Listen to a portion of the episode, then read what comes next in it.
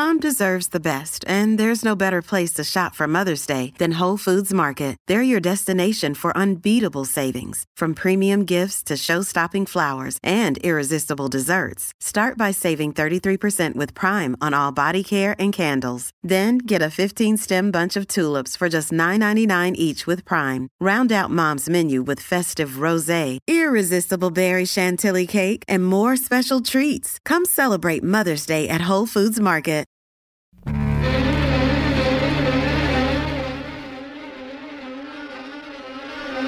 5 de mayo de 1945.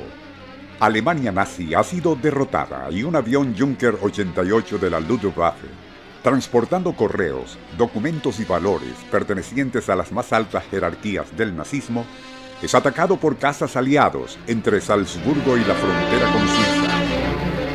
Con su valioso cargamento de lingotes en oro y platino, más de 500 millones en francos oro, se estrellará en un glaciar cercano a dos lagos. Años después, los rumores de aquel tesoro, quizás en el fondo de algún lago, desató una persistente búsqueda en las zonas fronterizas alpinas, y fue durante una de aquellas exploraciones cuando emergió un fantasioso rumor.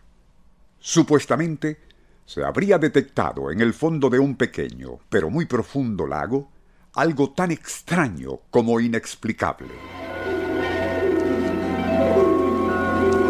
Nuestro insólito universo. Cinco minutos recorriendo nuestro mundo sorprendente.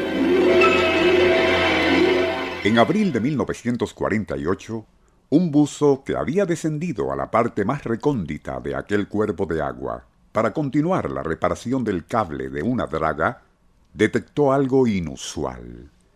Semienterrado en el espeso fango estaban los restos de un avión alemán de combate de la Segunda Guerra Mundial.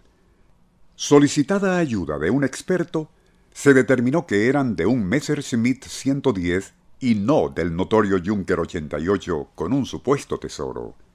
En la cabina aún permanecía el cadáver del piloto, y fue cuando buzo y experto se acercaron a examinar más de cerca el estado de aquellos restos, cuando notaron que a unos 15 metros más allá del caza, y a pesar de la turbia visibilidad, parecía haber otro fuselaje, pero bastante más grande. Acercándose, el experto de inmediato notó que más que otro avión, el objeto recordaba al cuerpo de un submarino. Pero, ¿un submarino en el fondo pantanoso de un pequeño lago alpino? Algo tan absurdo como improbable bien merecía una investigación. Pero, y antes de sacar conclusiones apresuradas, el especialista prefirió acercarse más al objeto para examinarlo en detalle.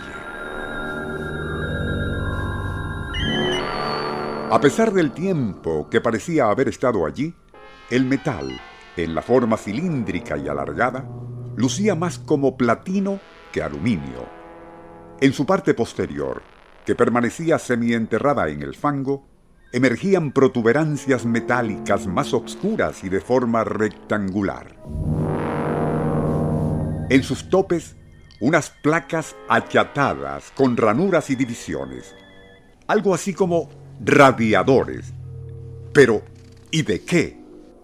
Al principio pensó que aquello podría ser el prototipo de un modelo avanzado de los temibles cohetes V-2, armas de venganza, como las había denominado Hitler, que habían causado enorme destrucción cuando fueron lanzadas contra Londres.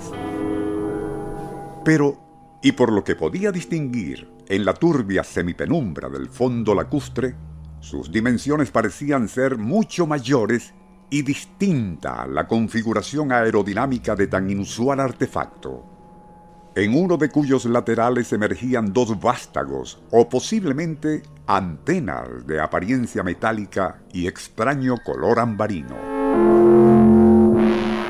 Desconcertados, buzo y experto optaron ascender a la superficie para reportar lo encontrado.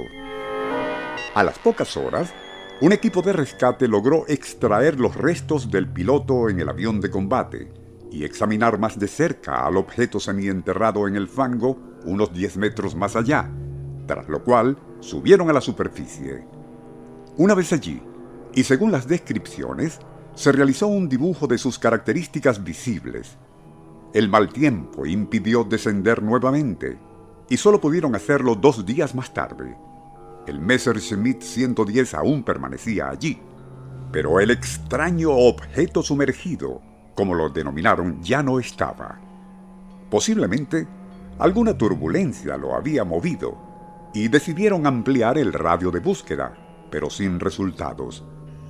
Copias del sketch fueron posteriormente enviadas a la Unión Soviética, Inglaterra y Estados Unidos. Para entonces, 1948-1949, la Guerra Fría ya estaba comenzando y otras muy urgentes prioridades ocupaban la atención de los servicios de inteligencia en esas potencias, quedando el asunto postergado y eventualmente olvidado. El enigma, sin embargo, aún persiste. ¿Qué era aquello tan extraño, semienterrado en el lodo de un lago alpino?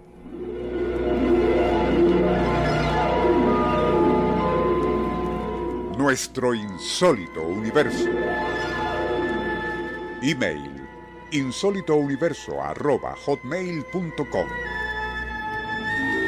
Autor y productor Rafael Silva. Apoyo técnico José Soruco y Francisco Enrique Mijares. Les narró Porfirio Torres.